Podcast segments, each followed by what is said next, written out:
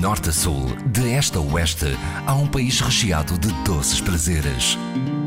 São Tentações de Portugal, com histórias para saborear na IRDP Internacional, com Adília Silva.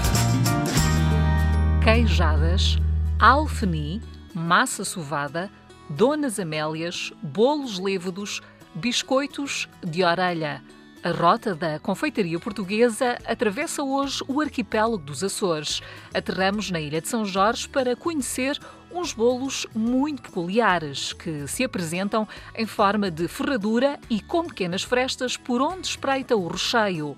Quem nos vai levar à descoberta das espécies de São Jorge é a Liliana Andrade. O Sr. Frederico Maciel é um entendido sobre a história de, de, São Jorge e por isso mesmo começava por lhe perguntar: eh, quando se fala na Ilha de São Jorge e em doçaria regional, pensamos logo nas espécies. E perguntava-lhe por isso como é que se estima que, que este doce tenha, tenha começado a ser feito na, na, Ilha de São Jorge? Quais é que são as razões históricas uh, para isso? É difícil nessas coisas saber as origens eh, concretas. Há alguns dados que nos permitam deduzir eh, com uma certa certeza isso. Eu calculo que o doce, como a maior parte deles, veio, por um lado, do reino.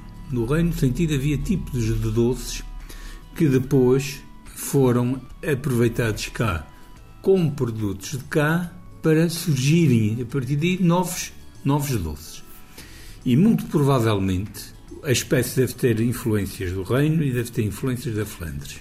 Só que depois, embora pouca gente fale nisso, as caravelas, vindo eh, da Índia, sobretudo, eh, pelos contos passavam aqui nos Açores. E aqui nas velas, sabe-se que houve construção naval e há algumas reparações, pequenas reparações de caravelas. Além disso, esta ilha era procurada, nomeadamente a Baía das Velas, era procurada para a aguada, porque tinha boa carne, tinha muita carne, tinha carne para exportar e, portanto, eh, era uma das ilhas apetecíveis porque tinham essa fartura para abastecer as caravelas para depois seguirem para o reino.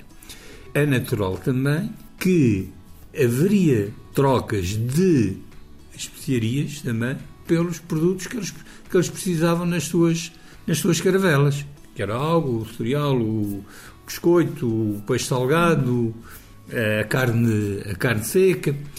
E essas especiarias é muito natural, com, com alguns tipos de doces que existiam vindos do reino, que foram-se aperfeiçoando, foram pondo as especiarias na, na espécie, repare que a espécie leva erva doce, noz moscada, uh, leva pimenta, uh, leva uma série de canela, leva uma série de, Por isso se chama espécie, que vem de especiarias, uhum. uh, vem daí. Portanto, muito naturalmente, vem daí. É um doce que tem uma durabilidade muito razoável, um doce, um doce que dura. Uhum. É um doce, é um doce com pouco açúcar comparado com outros, portanto, que era fácil de se fazer. E, portanto, foram, foram fazendo, e foram fazendo, e foi-se espalhando na ilha.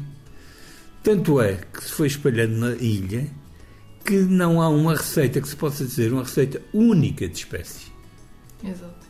Há diferenciações. A espécie, por exemplo, da zona da Argelina não é bem bem igual à do Rosage. A do Rosage não é nada parecida com os nortes e, nomeadamente, também biscoitos. A ainda, topo também é diferente. Ainda não é muito grande, mas onde é que se estima que se tenha começado a fazer a espécie? Aqui nas calculo, velas? Calculo nas velas. Calculo nas velas porque era o sítio, portanto, do encontro das especiarias a troco da aguada, de, dos uhum. produtos, e além disso, era o sítio que tinha os conventos, que isso era muito importante, quer sendo as próprias, as próprias freiras a mesmo para os frades, algumas pessoas que fizessem. Uhum. E, portanto, tudo isso leva a, leva-nos a concluir que e daqui partiu. Porque também era mais fácil os outros produtos para fazer a espécie, uhum. importantes também era mais fácil adquirir aqui. E como é, que, como é que a espécie nunca caiu em desuso? Porque há, há certas coisas que se perderam e certamente há alguma doçaria que se foi perdendo. A espécie não, a espécie perdura até hoje e é o doce mais famoso da ilha e, quiçá, dos Açores. Para já, tinha muito, uh, uh, muito uso nas casas senhoriais. Uhum. E as casas senhoriais mantiveram-se ao fim e ao cabo até o princípio do século XX, embora uma até 1940. Depois, os festejos eh, de São Jorge, eh, nomeadamente eh, as festas do Espírito Santo, que são muito antigas, são, dessa, são do início do povoamento, apreciavam muito a espécie. A espécie, talvez, a sua permanência se deva um pouco a ser o, o doce por excelência das festas do Espírito Santo. Porque há ainda sítios que se diz a descrição do doce e a descrição do doce, o que é? É a espécie, ou a rosquilha branca, ou os chamados fartos, cujo interior é feito com a massa da espécie. Portanto, essa ligação religiosa em termos de Espírito Santo e, e transformando o, a espécie no doce do Espírito Santo, como na terceira era o alfenim, isso ajudou também a manter. Uh, e tendo um pormenor durante algum tempo, que também era chamado o bicho doce. Em vez de ser espécie, é bicho doce. Porquê? É porque algumas freguesias, em alguns lugares, faziam-se uh, espécie de animais com, uh, com a massa de dentro, a massa da espécie, hum, com as capas. Que ainda hoje se ouve. Sim, alguns sim, sim, mais velhos dá-me um bicho, em vez de dar-me uma espécie. É precisamente. senhora Maria Vitória, há quantos anos é que a senhora já faz espécies de São Jorge? Mais ou menos, talvez há uns 40. Tem 90 anos. Portanto, já foi uma coisa que aprendeu assim a meio da, da sua vida. Pois, as raparigas já estavam a estudar quando eu uh, aprendi. Mas uh, quase 50 anos a fazer espécie. É muito. É muita é, espécie. É, é, e é muito, são muitos é, anos. É. E diga-me uma coisa, como é que aprendeu a fazer? Olha, a Olga Batista era minha cunhada. E ela um dia disse: Olha, a minha madrinha tem a receita e vou ver se ela me arranja. Porque antigamente eles não davam receitas. E esta receita era da mãe do Padre Brasil. E ele tirou a sua mãe e deu à, à tia da Olga, que era professora. E a Olga disse: A gente vai fazer um quilo, ver se dá jeito. E a gente fizemos. A princípio, a minha não era muito boa, mas a Olga era muito, eh, muito inteligente. E enfim, a gente fizemos um quilo e eu pus a vender na loja de Meteu Lima. E ela me disse bem. Ela disse: Olha, para já começar a fazer. Mas eu não fiz, que tinha medo de, de não acertar. E depois, quando a assim, mas se casou, a Marilina veio aqui dizer que ele ia fazer espécie de casamento. E eu disse, não faço. Nunca fiz tanto e não faço. E ela disse, ah, Maria Peteira vai fazer porque eu gosto. E eu então fiz. E a partir daí comecei a fazer. E depois nunca mais parou? Nunca mais. E um, qual é que é o segredo ou como é que é a receita das espécies e o que é que leva este recheio para que fique assim castanho e seja tão, tão saboroso? As pessoas gostam muito. Olha, antigamente para se fazer esta espécie eles torravam, eles coziam pão de trigo e depois partiam-no às fatias e ele era torrado no forno, metia-se dentro de um saco e batia-se muito bem. E ele ficava com milho e depois eles levavam à tafuna e moía-se. E daí é que se fazia a farinha para se fazer a, o recheio. Portanto, é agora é com tosta. Que é a mesma coisa, mas o pão não é tão saboroso como o nosso cozido em casa.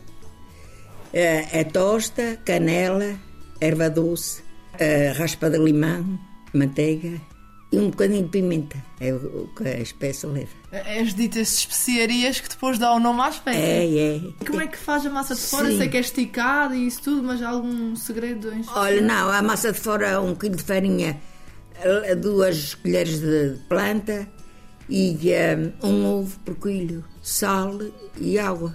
E faz a massa. Isto é um doce especial, leva sal e açúcar. Leva um bocadinho. e então, antigamente também o estendia era com rolo.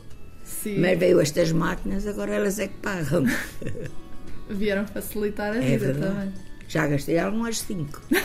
é verdade. Cinco. Eu já fiz hoje 250. Só hoje já fez Sim, 250. já fiz 250. Isto numa semana chega a fazer a roda de mil espécies. Ah, pois talvez, mas ainda posso, então já. Mas as pessoas ainda procuram muito a espécie da Senhora Maria Vitória? Eu já fiz espécie para as nossas novilhas. Já fiz para o Canadá, até para o Brasil já fiz. As suas espécies já correram o mundo. Muitas. É? Sim, senhora. E diga-me uma coisa: o recheio faz no dia antes, faz no próprio dia? Olha, antigamente elas faziam num- de um dia para o outro, mas eu faço no mesmo dia se for preciso. O recheio e a massa, tudo e no a mesmo massa, dia. sim, posso fazer. E também uma coisa que eu faço, que eu faço que elas não faziam antigamente, elas faziam a espécie, deitavam-nas em tabuleiro, de um dia para o outro, porque a espécie tem tendência de ficar aqui a germinar um bocadinho do líquido. E elas que quando a espécie estivesse a chorar, que é que se cozia. E não faço isso. Fiz quando aprendi, mas agora não, faço no mesmo dia. Cose no forno do fogão. É. E durante quanto tempo é que elas cozem? Eu então nunca deitei assim muito sentido. Eu, É eh, olho. Eu acendo o forno e faço um tabuleiro de espécie e assim que eu acabo de fazer, sei que ele está quente. Porque às vezes há pessoas que querem mais sequinhas ou assim. Mas o quê? É. Uma meia hora no forno? Talvez, sequer? talvez meia À hora. volta de meia hora. Uhum. Sim, depois o forno está quente, talvez meia hora. Quando eu principiei a fazer era no forno de lenha, porque eu cozia pão de milho e punha a espécie lá. E tem algum episódio engraçado na confecção que tenha, que tenha vivenciado ao fazer as espécies? Alguma história que, que se lembre sempre quando está a fazer as espécies? Pois tenho. Quando foi da Fatinha Simas, estava uma sobrinha minha da América aí, e quem era a outra? Não sei quem era a outra. E eu meto-as a, a medir as coisas e a pô-las dentro de toches, porque vou fazer a espécie e não me dava certo. Foi ver, não tinham deitado o açúcar. e eu aí fiquei um bocado nervosa, mas depois emendei e ficou tudo bem.